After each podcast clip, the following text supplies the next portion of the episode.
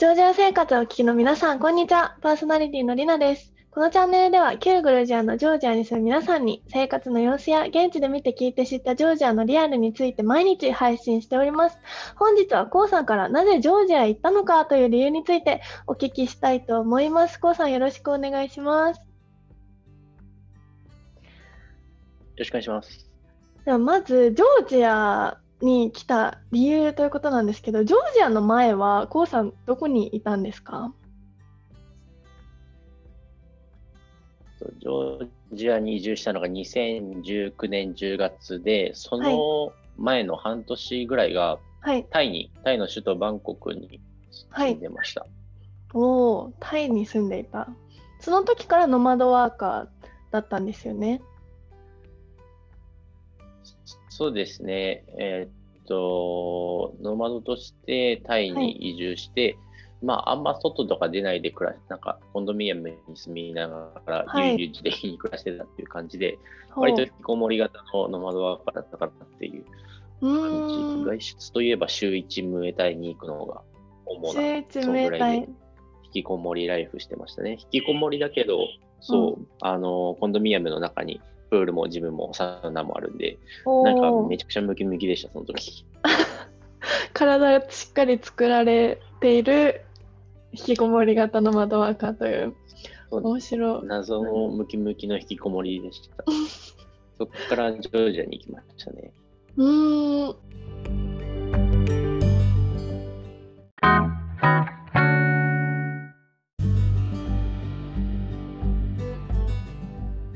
私、タイに住んで快適に住んでいた中で、ジョージアになんで、ジョージアまず知ったきっかけって何ですか？ジョージアはもともと結構前から知ってはいたというか、名前は知ってたんですよ。はい。それもあのこのジョージア生活のラジオのグルメ会に出ている旅丸翔さん,、世界5周している旅丸翔さんがはい。もともとつながりがあったわけなんですけど、ほうほう。そうですね。とその翔さんが書いた記事がはい。結構バズってたのかな？うーん。それでジョージアを紹介する記事だったんですよね。それが、はいはそのタイ住んでる3年ぐらい前とか2年ぐらい前とか、まあだいぶ古い話で、名前だけは頭の脳裏にあったんですけど、多分その記事僕全然読んでないんですよね。あ、読んではいない。っていうので、あの、はいまあ知ってたというか、はいはい。わ そう、ワードを知ってたぐらいで中身がどうとか分かんなかったんですけど、まあそこで知ったぐらい、中身は何も知らなかったし、行こうともしてなかったし、予定にも計画にも何もなかったですね。へえ、全然じゃあ、名前はもう前から知ってたのに、引っかから刺さらなかったのが、どうして行くに至ったんですか？なんかタイに住んでる時同じくタイに住んでいる、もう長はい。くその人は10年ぐらい住んでる人がいて、うんうんうん。その人が、あのー世界一周の旅に出たんですよ、タイ出発で。はい。で、えっと、空路を使わずに、飛行機を使わずうん。に、陸路。でラシアをどんどん西にね、はい。進んですけど、その人が、うんうん、中国、あシベリア鉄道乗ったのかなそんな感じで行ってて、まあ、電車とかよく乗って旅してた人なんですけど、うんはい。まあ、その人が、まあ、アジア出発だから西に行って、まだヨーロッパとかアフリカとか着く前、そのジョージアの地点で、まあ、なんか長くいるなと思ってたんですよ。はいまあ、。まだジョージアいるんだみたいな。うんうんうん。で結構長く滞在してるなって思ってたら、あの、メッセージ来て、あの、こはいの国やばいみたいな感じでメッセージ来て、うん。お酒作るのにライセンスがいると。はい。で別にお酒作りたいって昔から言ってたとか、そういう僕、醸造家になりたいとかいうキャラじゃないんですけど、なんかそこの辺をプッシュしてきて、へえ、確かに僕の中で響いた。響いたんだ。なんかわかんないけど、やばそうやばそうだなって。なだなぜか、なぜか響いて、で、うんうん、あの、返事で、なんか、あ、もう行きますみたいな感じで。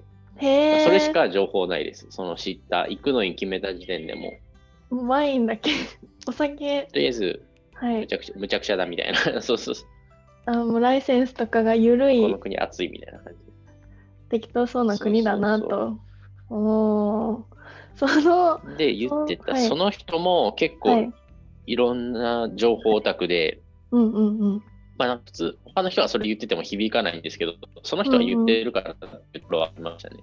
いろいろ、めちゃくちゃいろんなところに知見の深い、はい。まあ、賢者みたいなタイプのクラス一人いるじゃないですか、なんかやたら物知りな人みたいな。はい。何でも知ってる人が言って人。たから、あまあ、そういう権威性もあって、あ。はい。うん、できますみたいな。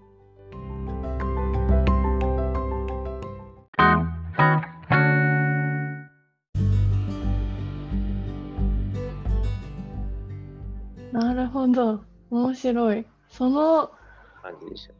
うん酒造の免許がいらないっていうので刺さったってことなんですけど、なんで刺さったんですか、そこ。そこで、OK、じゃあジョージア行くわって言って、今もう移住して会社まで作ったわけじゃないですか。何をジョージアで体験したいなって思って行ったんですか、ジョージアに。あのお酒が刺さったのは、まあ、先ほど言った通り、お酒を作りたかったわけじゃないし、まあ、行ってからお酒作ろうとも思ってないし、まだ作ってないし、まあ、最近ちょっと作ろうかなって思ったぐらいで、おーあのまあ、そもそもの事実としては、その土地ベースでそこに行きたいとか、興味ある国ベースで行きたいというより、時代ベースでトリップしたかったんですね。タイムトラベルベース。ですね。はい。僕がなんかいろんな海外住んだりしてるのって、うんうんうん。うんそう、ワールドトラベルじゃなくてタイムトラベルで、はい。であれもう成熟したというか先進国なんで、うんうん、ある程度もう20年、30年いたらつまんなくなってくる、はい。僕的には。うんうんで、うん、そしたらいろんな時代を見たい。大正時代とか昭和時代には本当に行きたいんですよね。あの頃はすごいいろいろ自由だったとか、で、その分無茶苦茶だったとか、結構そういうカオスを見たくて、うんうんうん東南アジアに行ったわけなんですけど、はい。まあ、タイもなかなか成熟してるわけですよ。うんうん。でタイにいると長く住んでる人は20年前はバンコクのそこら辺にあの象が歩いてたようだったり、い、ろんな話聞くんで、うんうんうんうん。うわ20年前に来たかったとかまあ、タイのバンコクの旅人に有名な著名な通りっていう通りとかも、今や綺麗になったけど、昔は本当あっちこっちでなんか役役の売人がとか、うん、そういうなんか絵に描いたようなバックパッカーの立ち寄り地でディープな場所だったのに、まあ、それも綺麗になってしまったと。ほうほうでほう。いや、タイ、あんま時代遡れてないなって思ってたあ心の中で潜在的にもやもやしていたジョージアっていうところが、なんかうんちゃんと巻き戻してくれたっていうか、僕の巻き戻したかった春を巻き戻してくれたっていう感じで、旧ソ連から外れてまだ二十何年とか。っていうところにタイムトラベルできたのは、はいす。ごい良かったし、あのお酒のライセンスがっていう、まあ、言葉の裏には事実があるわけで、僕はなんか言葉を聞いて、それに反応したわけじゃなくて、その裏の時代感だったりとか、その社会のシステム感に魅力を感じていったっていう感じですね。ダウングレードしたかったみたいな。iOS をダウングレードしたかったみたいな。なるほど。iPhone 今最新じゃないですか。はい。それの中あの下げたかった。下げたかった。iPhone が12からちょっと5とかに戻りたかったと。えー、ジョージアは確かに、うんうんうん。なんか前回、エビさんのお話でも伺ったんですけど、あの、ジョージアは結構もうガラケーからいきなり、なんだろう、段階踏むじゃなくて、もう本当固定電話からいきなりスマホに行っちゃったみたいな感じの国ってお聞きしたんですけど、他の方には。確かになんか、いろんなシステムとかが戻ってますね。その逆流、逆流？時代をわざわざ戻りに行って、戻った時の感じの、なんだろう、魅力とかありました？この国、面白いな。結構ところどころあの不便なことはムカつきますけど、うん。なんか地図が読めないだったりとか、まあ、うんうん運転手の人はね、とはいかありますけど、まあなんか、ムカつくことはでも1、2個ぐらいで、あとは大体そういうのも楽しめてるからなみたいな。ところはあります。だからなんか、日本は日本でもう十十分じゃないけど、結構もう,、はいもう20年ぐらいいたからいい。もうこっちの楽しみ方は先進国で楽しんで、はいうんうんうん。で、なんか後進国というか発展途上国、発展途上国のはい。楽しみ方はそれ楽しんでで、なんか地球っていう一個のハードウェアですね、パソコンだったりゲームボーイだったりとか、スイッチみたいなね、このハード。はい。はい。で、なんかソフトを2つ手に入れたような感じですね。1個のゲーム機で最新のソフトとたまに昔のポケモンとかやりたくなるじゃないですか。うんうんうんうん、のなんか両端のソフトを自分で手に入れた、られたんで、はいなんかより楽しめてるなっていう、地球を楽しめてるなって感じはします。おー、いいですね。人生を楽しめてるって感じですね。日本としかもジョージアで拠点がいろいろあって、それぞれいろんな国でいろんな生活をできるということで、コウさんのジョージアへ行った理由ですが、タイムスリップをしたかったということだそうです。というわけで皆さん、ぜひタイムスリップしたくなったら、新しい体験したくなったら、ぜひジョージアへ行ってください。というわけで本日の回以上となります。こちら放送はですね、毎日放送しておりまして、月曜日はグルメ、火曜日は伝統舞踊、水曜日は新ママ、木曜日は歴史について、金曜日は現地のジョージア人の方から、土曜日はジョージアワイン、日曜日は税制や市場、ビジネスのお話を伺っております。YouTube 版では収録の映像とともにリスナーさんからいただいたお便りの回答も行っておりますので、ご質問等ありましたらご応募お待ちしております。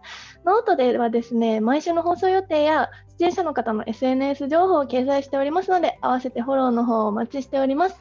それでは皆様また次回お会いしましょう。バイバイ。ありがとうございました。ありがとうございました。